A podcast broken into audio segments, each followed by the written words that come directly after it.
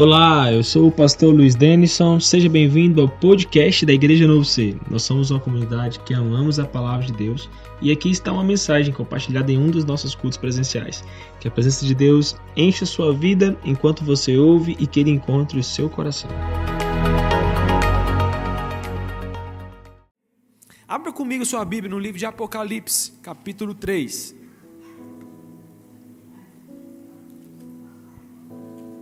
É fortíssimo. Apocalipse, capítulo 3.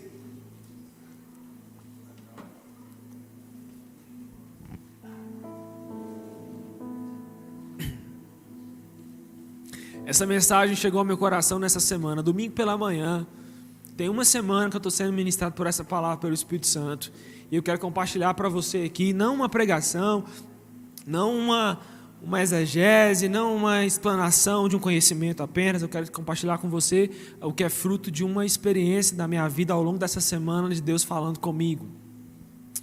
Domingo pela manhã, nós estávamos em viagem, nós estávamos de férias e eu acordei bem cedinho, domingo pela manhã. A gente estava numa praia em Ubatuba e eu acordei bem cedo e fui correr na praia. Levei um cartão de crédito, para trazer alguma coisa. E aí, correndo, eu tirei o telefone para fazer um stories da manhã. E aí, tirei a foto, compartilhei ali os stories do que Deus estava falando comigo ali naquela manhã. E quando eu voltei para o carro, estava estacionado ali na beira da pista, eu procurei o cartão, o roxinho. Cadê? E eu não achei o cartão, não achava, voltei o caminho que eu tinha feito, procurei, procurei, procurei, não achei. Procurei para um restaurante ali, a moça falou: "Não, não tá aqui não". E eu falei: "Meu Deus, eu perdi o cartão de novo". Eu já tinha perdido um correndo, outro pedalando. E aí, perdi mais um. E aí, é, naquela manhã, assim, caminhando na beira da praia, voltando, assim, meu Deus, perdi o cartão. E aí o que aconteceu? Antes de sair de onde a gente estava hospedado, eu peguei o telefone assim, olhei no meu aplicativo quanto que eu tinha de limite para ver se eu levava aquele cartão mesmo ou se eu levava outro. Quando eu olhei o limite, eu falei, ah, vou levar esse aqui, dá para comprar o que eu preciso. Tinha ali um, um limite bom. E aí, quando eu dei por conta que eu tinha perdido o cartão, a primeira coisa que eu fiz foi abrir o aplicativo e olhar o limite. E o limite estava zerado. Eu falei, meu Deus, alguém já encontrou e já comprou. E eu fiquei mais perturbado ainda, olhando, mas eu não conseguia achar a compra aqui. Eu falei, onde é que foi que comprou? tentava procurar e tal, não achava. Só que eu tinha olhado num outro telefone, eu tinha tenho um aplicativo em dois telefones, eu tinha olhado num outro telefone, e nesse telefone que eu estava, eu não tinha atualizado o aplicativo e por isso é, não aparecia lá. E como a gente tinha saído na noite anterior, eu tinha pago com esse cartão, realmente não tinha mais crédito nele, não tinha mais saldo, então ninguém tinha comprado nada. Essa palavra vem no meu coração. Luiz, você precisa aprender a guardar o que você tem. Você precisa aprender a preservar o que você tem. E ali eu procurei, não achei meu cartão. E quando foi à noite, nós fomos comer uma pizza. Nós decidimos comer uma pizza, pedimos uma pizza. E eu fiquei responsável de buscar a pizza. Né? Eu não tinha mais cartão. Aí Ana e, e Lucas estavam com a gente. Aí eles falaram assim: não, paga aquele lá, nosso cartão então. E eu fui, paguei a pizza, comemos a pizza. No outro dia, na hora de viajar, Lucas falou assim: Pastor, o cartão que eu te entreguei para a pizza ontem, cadê? Eu falei assim: Eu não te entreguei? E aí, na hora que eu falei, na hora que eu te entreguei, ele falou: Não, você não me entregou, não, que eu não estou achando. A primeira coisa que veio no meu coração foi: Guarda o que você tem, Luiz. E aí nós começamos a revirar tudo no nosso quarto. Eu falei, procura aí nos seus, que eu vou procurar aqui. E ela falou assim, vai lá no banheiro. Ana falou, porque eu acho que na hora que você chegou com a pizza, você falou assim, eu vou no banheiro, lavar a mão e voltou. Será que você não jogou fora lá? E tal. E eu voltei, procurei, olhamos tudo, reviramos tudo e não achamos o cartão. Voltamos, fui na pizzaria, ligou a mulher na pizzaria, a mulher da pizzaria mandou um funcionário lá, abrir, procurar tudo, não achou o cartão. E o senhor falou comigo, guarda o que você tem.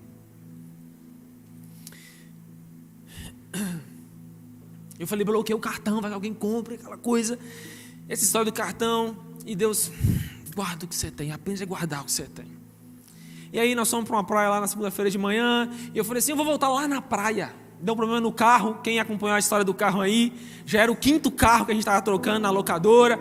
E aí a locadora mandou trocar o pneu e eu fui no meio do caminho. Depois eu liguei e falei assim: Ó, oh, desaforo, não vou trocar nada não. Vocês mandam um carro para mim e tal. E eu falei assim: já que eu não vou lá mesmo trocar esse, esse pneu, eu vou lá na praia de novo. Andei na praia, fui no mesmo restaurante, perguntei, moço, você não achou um cartão aqui? Uh, foi você que perguntou ontem, né? Achei seu cartão, tá aqui. Aí o cartão estava lá, pegamos. Aí eu mandei uma foto no grupo nosso da viagem. Gente, achei meu cartão. Aí Ana mandou assim: aproveita e acha o meu também. e aí, enfim, passou a história. Nós encontramos seu cartão ontem, né?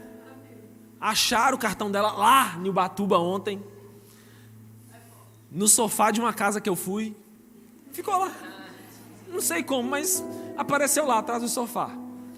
E aí, enfim, o cartão vai chegar aqui. Mas aí, ao longo dessa viagem, no retorno, e na outra viagem que a gente teve que fazer Belo Horizonte, essa semana também, para um treinamento, o Espírito Santo teve falando comigo o tempo todo: guarda o que você tem.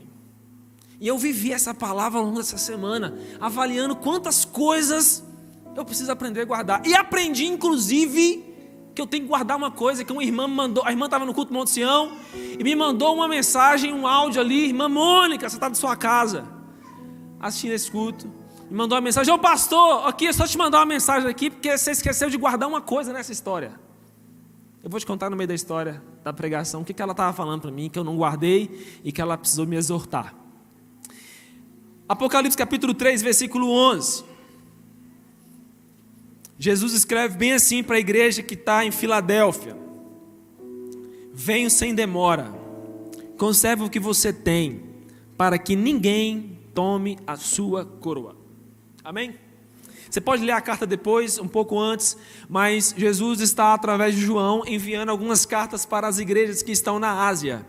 E uma das igrejas a igreja de Filadélfia, e ele tece assim inúmeros elogios sobre a igreja de Filadélfia. A igreja de Filadélfia assim é o espelho do que nós desejamos e ansiamos ser e viver como igreja. Era a igreja que estava passando por tribulação, era a igreja que passando por lutas, conservou a honra ao nome do Senhor, era uma igreja que perseverou, que não desonrava o nome de Deus, que estava preservando com integralidade ali os princípios da fé cristã. E Jesus envia essa carta para essa igreja através de João, tecendo inúmeros elogios para ela, e ele fala para ela: Olha, ei, ei, eu venho sem demora. Ele traz essa afirmação para ela: Eu venho sem demora. Algumas versões têm um ponto final e continua, outras versões é, o texto é corrido dizendo: Venho sem demora, guarda o que você tem. E eu quero falar primeiro sobre eu, eu venho sem demora. Esse venho sem demora, ele quer dizer eu venho velozmente e eu venho sem atraso. A minha vinda é vívida e é real. Mas poxa, parece que Jesus Estava meio errado com o relógio aqui quando ele escreveu esse texto, que tem mais ou menos dois mil anos e Jesus ainda não chegou.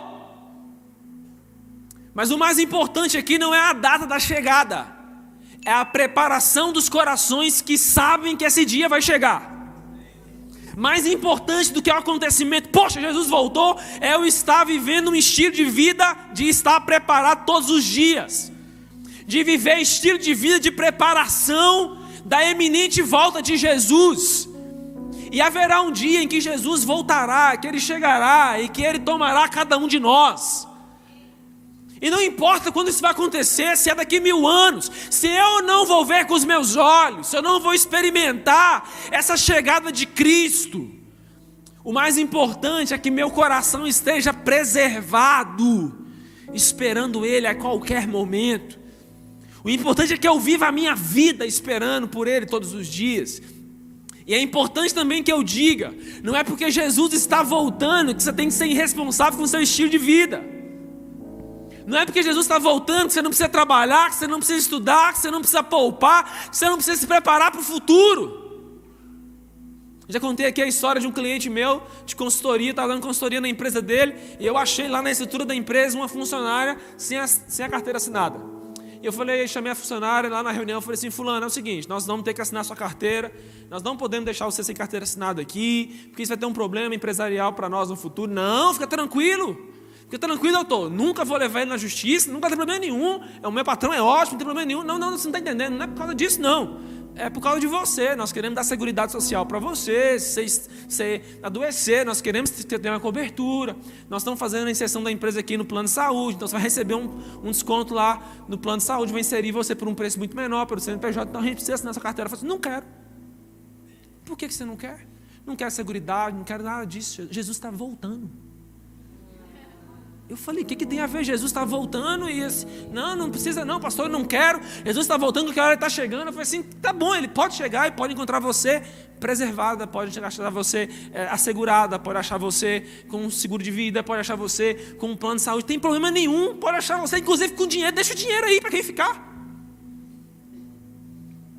Mas não significa que Jesus está voltando, que sua vida tem que ser anulada, despreservada ou vivida irresponsavelmente. Jesus está voltando e eu preciso viver debaixo de um estilo de vida elevado. Exatamente porque ele está voltando. Porque você se lembra que a recompensa virá para aqueles que viveram a vida de maneira elevada. Amém? Mas eu creio que Jesus está falando, venho sem demora para essa igreja, gerando nela preservação do coração. Vocês precisam viver sobre intensa paixão sobre a minha verdade, sobre a minha vinda. Quando a gente perde o nosso coração sobre a vinda de Jesus, a gente perde paixão e expectativa sobre o nosso futuro. E o anseio do coração de Jesus é que a gente viva todos os dias com expectativa pelo que vai chegar. Amém? Mas aqui ele fala, venho sem demora, conserva o que você tem. Essa palavra conservar é uma palavra que chama kratel, que significa exercer autoridade, ser poderoso, manifestar poder, ser chefe, governar sobre, liderar e governar. Preservar, conservar, significa exerça forte liderança sobre aquilo que você tem. Exerça poderoso zelo e cuidado com aquilo que você tem. Gente, isso tem algo tão poderoso que nós temos que Deus nos deu é a vida. A nossa vida é algo poderoso demais. O desejo do coração de Deus é que a gente aprenda a conservar a nossa vida. O profeta Davi, ele disse nos Salmos: Ensina-me a contar os meus dias, de maneira que eu alcance um coração com sabedoria. Ele está dizendo que eu viva a minha vida e conforme eu vou contando os meus anos, eu olho para trás e alcanço sabedoria no meu estilo de vida, no meu modo de viver. Quando essa palavra está dizendo conserva, lidere, exerça poder, seja poderoso, exerça liderança e domínio, governe bem sua vida. Porque sua vida é o bem mais precioso. Quando nós vamos negociar com Jesus a salvação, o que é que entra na salvação para a gente ganhar a salvação? O que é que Jesus nos pede? Me dá a sua vida, que eu te dou a minha vida para você. Então, quem amar a sua vida deve perder. Então, eu entrego a minha vida a Jesus e recebo a vida de Jesus. A nossa vida é algo precioso, tão precioso que o texto de Pedro fala que nós não fomos comprados com coisas corruptíveis desse mundo, prata, ouro. Não, não, não. Nós somos comprados com o sangue de Jesus derramado na cruz do Calvário. Então foi o sangue de Jesus, a vida de Jesus que nos comprou, que nos alcançou. Então por isso nós já aprendemos que existe um grande valor na nossa vida. Você não é um qualquer, você não é um Zé Mané, você não é qualquer um você tem um preço tão elevado que custou a vida de Jesus. A vida de Jesus valia mais que ouro, mais que prata. E que coisas corruptíveis desse mundo. Você foi comprado com o sangue incorruptível de Jesus Cristo. Você fala com o irmão perto de você, respeita a minha vida. Respeita a minha história. Porque eu tenho um grande valor. Fala com ele, me perdoe. Pelas vezes que eu não te respeitei. Você vale muito. Nós precisamos compreender que existe um grande valor na nossa vida e Deus nos chama a manifestarmos liderança e governo sobre nossa vida. Você precisa aprender a guardar a sua vida, preservar a sua vida, guardar aquilo que Deus te fez, aquilo que Ele colocou em você, aquilo que Ele plantou em você. E eu fico pensando nessa palavra: conserve o que você tem, lidere o que você tem, guarde o que você tem, e quem não tem? E quem não tem nada? E quem tem feito de sua vida um vazio? Qual o propósito de se acordar, levantar, trabalhar e voltar, descansar? Qual o propósito de tudo isso que você faz? Qual o valor que existe em sua vida? O que, que você tem na sua vida? Quais os valores que existem na sua vida? Ou será que sua vida toda tem sido somente um vazio? Algo sem valor? Embora você faça, você acontece, você trabalha, não existe nada de valioso, profundamente valioso naquilo que você vive. Deus quer te mostrar valor em quem você é. Deus quer te mostrar valor no que você tem. Deus quer te mostrar poder naquilo que Ele colocou na sua vida. Inclusive, quem foi no retiro de cura já, nos tesouros encobertos da sua vida. Quem são os tesouros encobertos? Lá na administração do retiro você vai aprender. Mas tesouros encobertos é aquilo que você não entende. Está guardado e Deus te leva a encontrar com tesouros encobertos sua própria vida, sua própria história, suas feridas, suas quedas, seus machucões. Existe um tesouro no meio de tudo isso que Deus quer te revelar, Deus quer te mostrar. Sabe aquelas coisas mais terríveis de sua vida? São tesouros encobertos. Aquele que você não gosta nem de lembrar, mais terrível de sua vida. Ali está escondido um grande tesouro para você que Deus quer revelar a sua vida e te mostrar como sua vida é poderosa, te mostrar como sua vida é gloriosa, qual valor tem na sua vida. Eu me lembro carregando assim tanta rejeição na minha vida. E alguns anos atrás, acho que tem mais ou menos uns quatro anos, fizeram assim um aniversário surpresa para mim aqui na igreja. E quando eu entrei ali na porta, tinha uma festa, foi muito bom. E eu me lembro que minha mãe pegou o microfone naquela noite. E ela falou assim: Ô oh, gente, meu filho amado, querido, eu nem queria ter ele. Ele veio assim por um acidente estava sentado naquela cadeira ali, eu fiquei ouvindo aquilo, meu Deus. Né? E aí quando ela falou aquilo, passou um filme assim na minha mente, de tantas rejeições que eu tinha sofrido ao longo da minha vida. Mas ela completou a frase e falou assim: Mas ele era um projeto de Deus. E eu consagrei ele ao Senhor, e por isso ele está aqui. Falei, ah, safadinha, você não me queria. Agora fica falando essas coisas. Mas eu entendi por que, eu precisei de passar por aquilo. Eu entendi por que, eu não tinha nome, que eu fui ser registrado com 5 anos de, de, idade. Eu descobri por que, eu precisei de, eu escolher qual nome que eu queria ter. Isso era difícil demais para mim entender que responsabilidade é essa do meu pai. Que responsabilidade é essa da minha mãe de deixar uma criança até com 5 anos sem nome, sem registro civil? Mas eu descobri. Descobri que Deus queria me fazer um homem de identidade. Que ia dar destino para muitas pessoas. Eu descobri que Deus tinha que fazer de mim um homem de uma testa de ferro. Para enfrentar muita coisa na vida. Quando a gente vai descobrindo o valor que existe na nossa história, nós vamos compreendendo o propósito de Deus para nós. Nós vamos descobrindo os desígnios de Deus para nós. E quando a gente olha para esse texto, Deus está falando sobre aquilo que nós temos. Às vezes nós olhamos para nós e nos achamos muito invalidados, classificados, mas Deus vê algo em você. Deus vê algo em você. Deus olha no profundo dos seus olhos, ele enxerga algo que você não enxerga, que as pessoas não enxergam, que o pecado suplantou na sua vida, mas que Deus ainda vê, que Deus ainda enxerga, que Deus ainda contempla. Ele olha para você, ele atravessa o pecado e ele vê você. Ele encontrou com o endemoniado Gadareno, aquele homem que era um paciente identificado, transpassado em loucura. Jesus atravessa a, a, a, a possessão demoníaca, a loucura daquele homem, atravessa tudo e faz. Qual que é seu nome? Qual é a sua identidade? Parece que os demônios respondem na frente, falando assim: é legião. Jesus, não, não, não, eu estou chamando pelo nome dele. Estou chamando por ele, estou chamando esse homem para respirar de novo. Eu estou convidando esse homem a sair desse calabouço demoníaco que ele está. Você se lembra de Maria Madalena na beira do sepulcro? Ela está chorando, ela inclusive conversa com Jesus, achando que Jesus é o jardineiro, chorando sobre o sepulcro, derramando lágrimas, e ele fala: O que você procura? Ah, moço, se for o Senhor, moço, me fala onde é que você colocou o meu Senhor, que eu vou buscar Ele. Tudo muda quando Jesus chama ela pelo nome. Maria.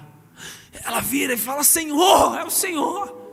Porque um dia lá atrás, essa Maria tinha sido chamada por Jesus também. Possessa de sete espíritos imundos, vivendo uma vida de imundície, de prostituição, Jesus também a chamou, Jesus também a convidou pelo nome. Jesus vê valor em nós. Jesus vê algo em mim, em você, que às vezes nós queremos ficar escondidos, mas Ele nos vê. Esther estava no palácio, escondida, suplantando quem ela era, e Deus de repente fala com ela através do seu tio Mardoqueu, falando para ela: Esther, não pense que se ocultar é o caminho, Esther. Será que não foi por um tempo como esse que Deus te colocou onde você, colocou, onde você está? Será que não foi por isso que Deus te escolheu para esse momento, para esta hora, Esther? Se levante, Esther, se posicione, revele o poder que há em você. Na história de Israel, o Senhor disse para a nação: levanta-te, resplandece, porque já vem a tua luz. O próprio Jesus falou: vocês são a luz do mundo. O tempo inteiro, gente, nós vemos Deus valorizando o homem. Quem desvaloriza o homem é a religião. Quem desvaloriza e quer diminuir o homem é Satanás. A autoridade de Jesus é tão grande em nossas vidas de nos revelar quem nós somos, o poder que é em nós, o valor que é em nós, que Ele nos tirou do lamaçal do pecado e nos fez assentar num lugar de autoridade juntamente com Jesus. Oh, glória! Consegui falar tudo sem travar. Ele nos tirou de um lamaçal de pecado, para você que não entendeu, estava 2.0. Ele tirou-nos do lamaçal do pecado. Nós éramos inválidos, nos transportou para o reino do Filho do seu amor e nos fez assentar em tronos, em lugares de autoridade, juntamente com Cristo Jesus. Jesus nos chama a manifestarmos governo e autoridade sobre nossas vidas. E durante essa palavra, guarda o que você tem, eu me lembrei de você, Rose, ministrando para nós aquela semana que você falou. O que você tem? Lembra que você ensinou isso para a gente, Rose? Deus ministrou tanto meu coração naquela hora. O que você tem? E eu me lembrei de você também, Rose, preparando essa palavra. Aquelas viúvas ali que Rose falou na semana retratada para a gente, elas foram salvas com o que elas tinham. O pouco que elas tinham, o pouco que elas possuíam, foi suficiente para salvá-las, para preservá-las. Querido, você pode ter pouco. De repente você pensa assim: não, pastor, você não sabe quem eu sou, cara. Você não sabe como que eu estou atolado, como que eu estou sujo, como que eu estou imundo, como que eu estou tão embaraçado. Eu, eu não, não sei, mas Jesus sabe. Mas Ele vê o que te trouxe aqui nessa noite, a motivação que te trouxe aqui nessa noite, a força que te trouxe aqui, é parte de uma sede, é parte de uma fome, é parte de uma esperança que Ele pode mudar a sua vida e transformar a sua história. E é isso que Ele está vendo, é esse valor que Ele vê em você, e é através disso que sua vida pode ser transformada. É parte do desejo do coração de Deus honrar o homem. Você pode dizer para alguém perto de você: Deus quer te honrar. E olha só, conserve o que tem. Ele fala para que ninguém roube a sua coroa aqui é Stefanos. Stefanos era é, uma grinalda, era uma coroa colocada sobre a cabeça daqueles que venciam uma corrida, os vencedores dos jogos públicos. Então você recebia Stefanos, você recebia uma coroa. É, teve gente que riu de mim, né? Mas essa coroa aqui era é, sinal de realeza de autoridade, de grandeza.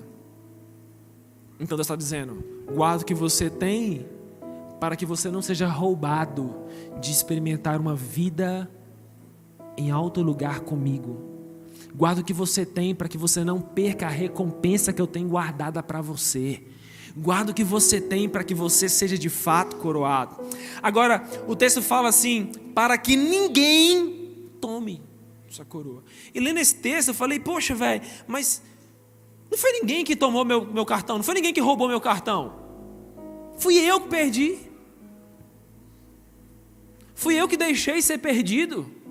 Não é ninguém. Eu fui buscar essa palavra ninguém aqui no original, lá no Strong, e lá fala que essa palavra ninguém é medez. Que é uma mesma palavra usada para ninguém e para nada. Aí eu, ah, entendi. Então não é pessoas que roubam de mim a coroa. Pessoas podem estar envolvidas no processo de eu perder a coroa. O que, que, é isso, gente? Aqui, quem aqui já teve uma experiência de ser decepcionado por um líder religioso? Quem aqui? Eu me... Gente, eu servi por 16 anos numa igreja. E aí no dia que eu entendi que não era mais para ficar lá, eu conversei com um pastor assim na porta da igreja, pastor, será que o senhor tem, pode orar por mim? Porque. Por quê? É porque eu senti de Deus que meu tempo aqui acabou. Vai com Deus.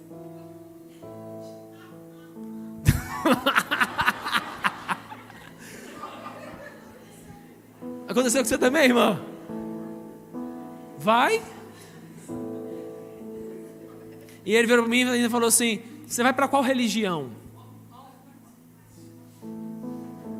Porque lá na, igreja, que a gente era, eles acreditam que só eles é uma obra revelada por Deus e o restante é a religião.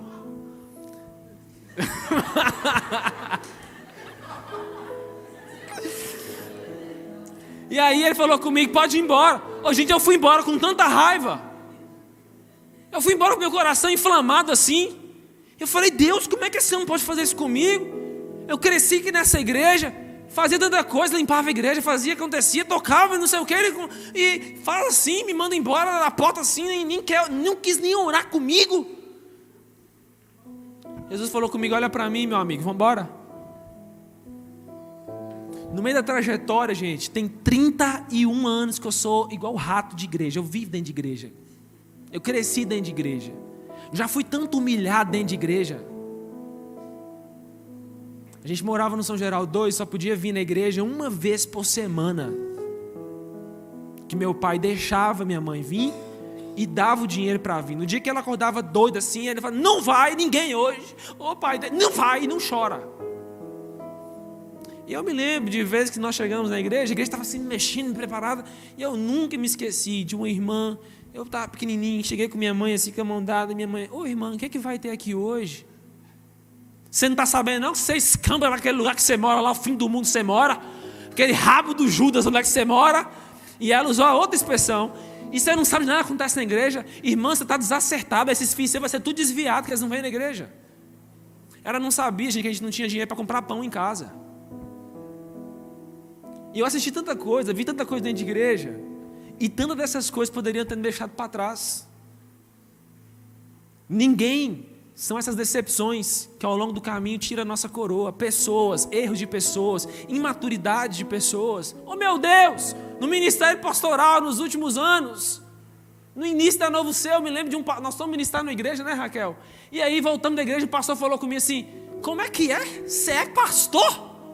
Pode fechar essa igreja você não tem autoridade para estar com a igreja aberta, você só tem 21 anos, você é um menino, você não é casado, você não sabe de nada, você não tem teologia, fecha essa igreja, você não tem autoridade. Voltei, gente, numa crise, chorei.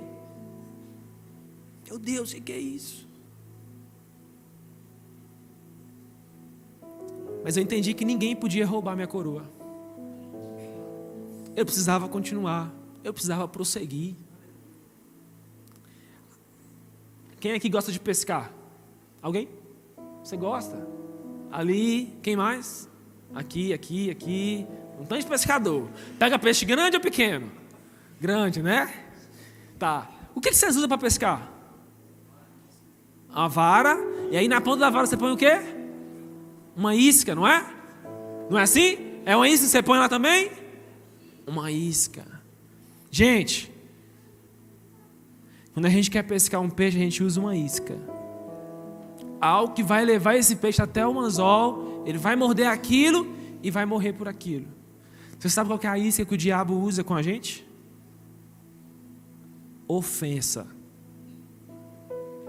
Um coração ofendido é o que o diabo precisa para gerar morte espiritual em nós. Ele te ofende esses dias alguém falou comigo assim: ah, deixa eu falar com você aqui, você não é homem de Deus, não? Ó, oh, você não é obediente a Deus, não? Você quer saber por quê, né? Porque ela queria que eu casasse com uma moça que eu não queria casar. Era só por isso. E ela falou assim: Deus me falou que você tem que casar com essa moça. A moça estava noivada. No, é, como é que é? Noiva. Noiva. Tava, tava noiva. E ela falou: Você tinha que casar com ela. Você não é homem de Deus. Veio lá da sala de oração, nós já estávamos aqui nessa igreja. Veio da sala de oração com a Bíblia aberta. Deus me deu uma palavra. Eu falei: fecha a sua Bíblia, fecha a sua palavra, recolhe suas palavras. Você não está certo, você está errado, você está debaixo de um espírito de engano. Eu não vou casar com essa moça. Tem uma outra por vir aí. Aleluia.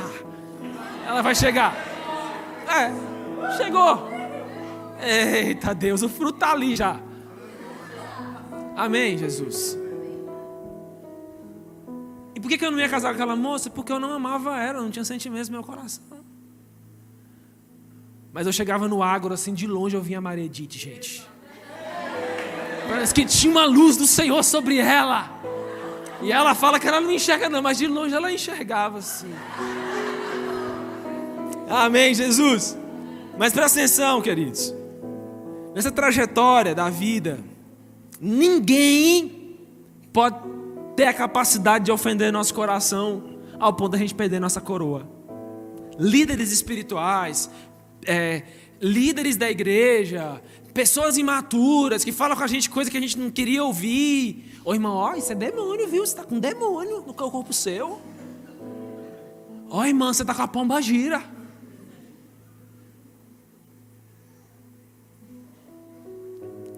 É gente imatura. Não deixa a imaturidade roubar seu coração, não. Não deixa que nenhuma ofensa atrapalhe aquilo que Deus tem para fazer na sua vida e roube sua coroa. Deixa não. É, irmão, estou com a pomba gira. E quem te revelou isso? Por que, que você acha isso? Ora aqui por mim, expulsa aqui então. O Deus que te mostra, Deus te dá autoridade também. Mas essa palavra também está falando, essa palavra medeis é também é nada. Não deixa a circunstância roubar sua coroa, não. Não deixa as circunstâncias da vida paralisar você, não. Nós estávamos voltando de viagem ontem. Presta atenção na história. Estava voltando de viagem. E aí encontramos com vários carros capotados na 040, aquela confusão e tal. E aí nós pegamos uma chuva pesada depois de Sete Lagoas bem pesada, bem pesada. Nós passamos pelo, pelo, para aquele negócio que rouba dinheiro da gente, como é que é o nome? Pedágio, é. E aí, passei pelo pedágio, e aí, logo depois, chuva, uma chuva, e os carros foi tudo parando assim, parando, parando, parando. E aí Maria falou assim: amor, você quer parar também? Eu falei: não, não vou parar, eu estou chegando ali, ó, ali na frente, ó, a chuva não está lá eu vou atravessar essa tempestade e eu vou chegar do outro lado e vou alcançar a velocidade que eu estava de novo. E então eu reduzi para uns 20, 30 mais ou menos, fui passando por aquela tempestade, a tempestade acabou, gente. Eu 130 e sumi. Irmã Mônica, lembrou? Pastor, você está preservando muitas coisas, só esqueceu de preservar a sua família. Ninguém coloca 130 num carro com a criança dentro, não. Amém, irmã? Está arrependido já? Está arrependido, irmã Mônica? Não vou colocar mais. Estevão gosta que a gente corre, né? Mas enfim. A circunstância daquela tempestade fez um tanto de gente parar na beira da estrada. Fez um tanto de gente parar, inclusive, onde não podia parar. Você sabe quantos quilômetros nós andamos naquela tempestade? Dois quilômetros. Era só dois quilômetros, não tinha mais tempestade, nós conseguimos andar com a pista seca. Dezenas de pessoas pararam com uma tempestade que era passageira. Talvez o prudente para muitas daquelas pessoas era parar. Mas quantas vezes na nossa vida a gente tem parado e a tempestade não passa, ela continua em cima de nós. O que precisa é você atravessar a tempestade e chegar do outro lado. Com Jesus foi assim. Os discípulos estão lá, atormentados pela tempestade, aquela loucura, e Jesus falou: O que, que foi, gente? Eu falei para vocês irem para o outro lado. Eu falei para vocês atravessar. Eles estão com medo de tempestade. Ó, oh, bando de capeta, para aí. Ó oh, vento, recolhe sua insignificância agora. Parou o vento, parou a tempestade. Chegou do outro lado. Qual tempestade tem paralisado você? Qual situação paralisou você? O pai de Abraão, Terá, estava indo para Canaã. No meio do caminho, o seu filho morre. O irmão de Abraão morre e ele fica ali.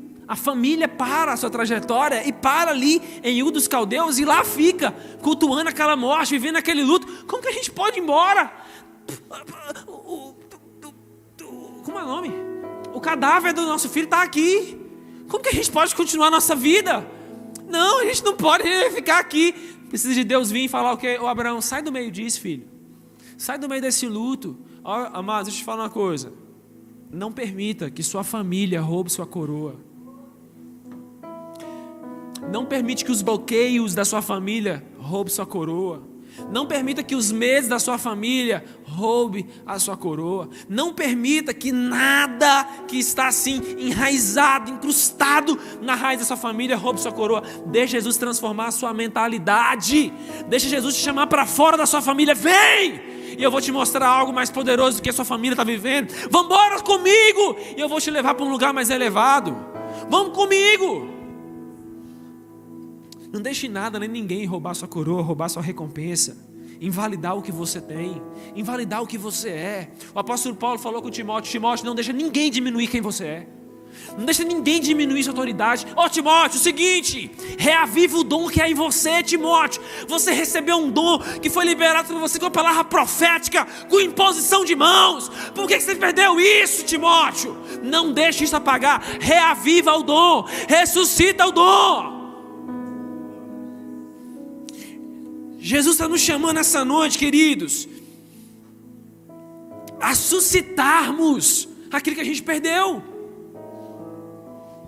a restaurarmos aquilo que nós perdemos, restaurar o temor de Deus, restaurar a visão profética, restaurar, restaurar a autoridade do Espírito, a paz dos lagos. Nós estamos nos tornando uma igreja fria, vazia, imatura. Não, Deus quer levantar agora homens e mulheres maduros no Espírito Santo, homens e mulheres com discernimento espiritual.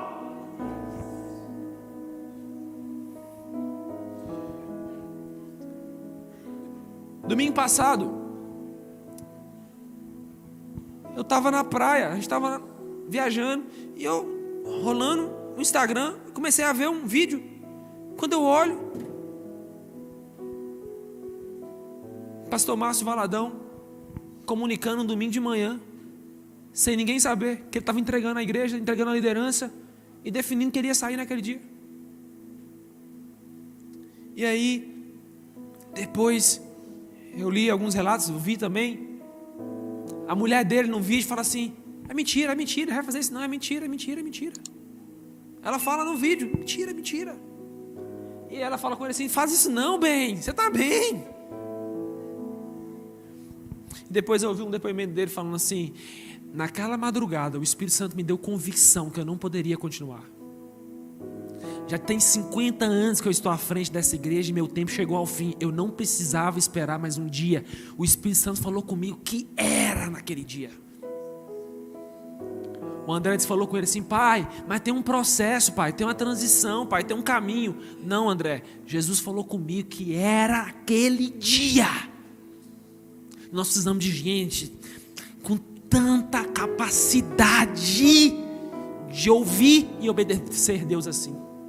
Não, eu tenho convicção do que Deus falou comigo.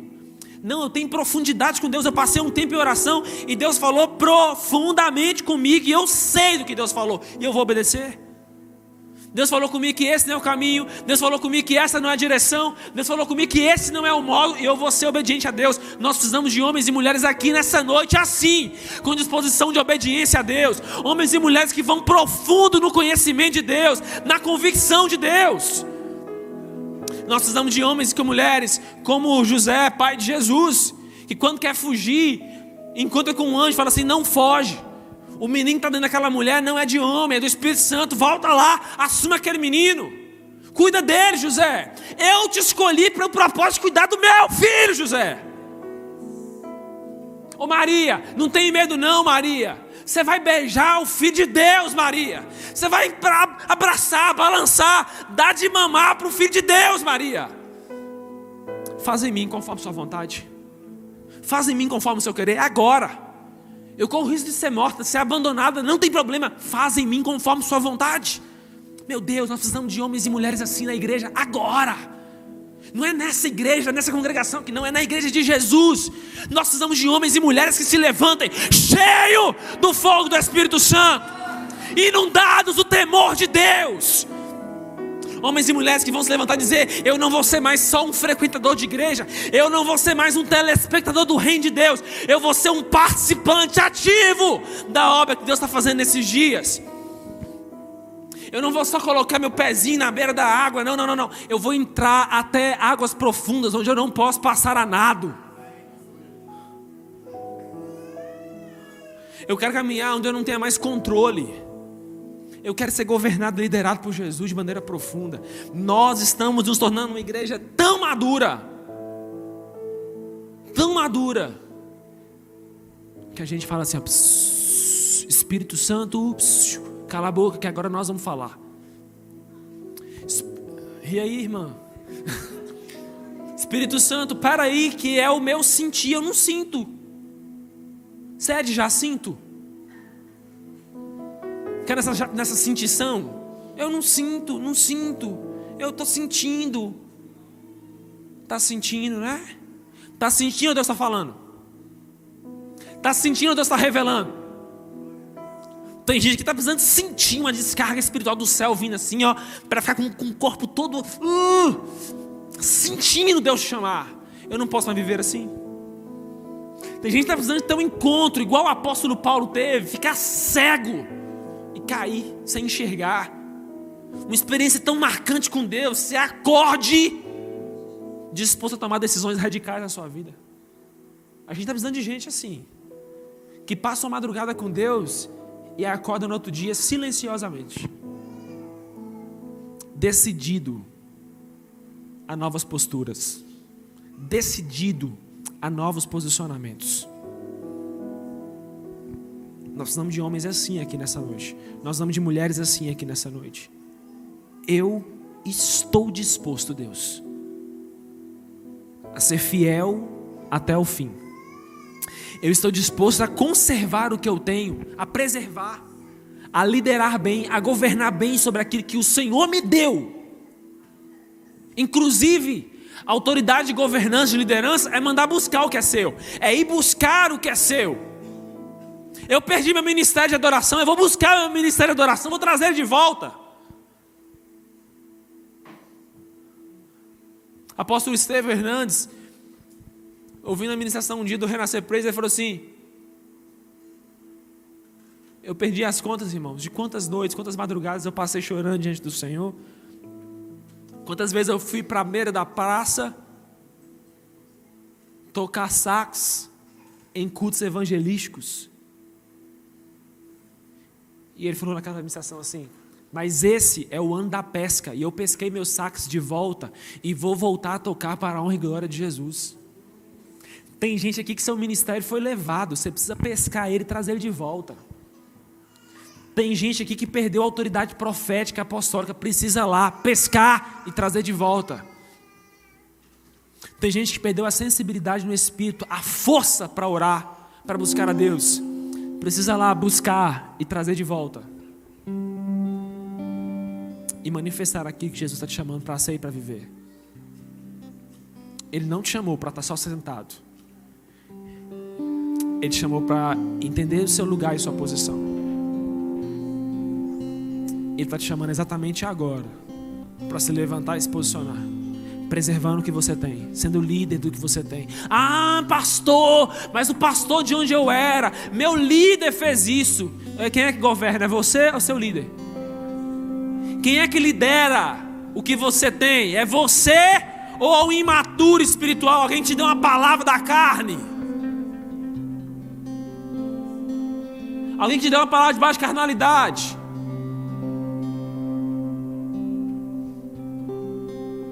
Alguém me deu uma palavra essa semana, disse que era de Deus, de baixa carnalidade. Eu falei. Que Deus te abençoe. Que Deus te abençoe. Mas eu não vou deixar meu coração se aliançar nisso. Eu não acredito que você está falando comigo que Deus não está lá na nossa igreja só porque a parede é preta. Consigo acreditar nesse Deus. Essa palavra, ela não vem de Deus. Deus está te chamando nessa noite a resgatar tudo aquilo que você perdeu por causa do valor ou desvalor que alguém colocou em você e se levantar agora, hoje, para iniciar um novo tempo, uma nova história na sua vida.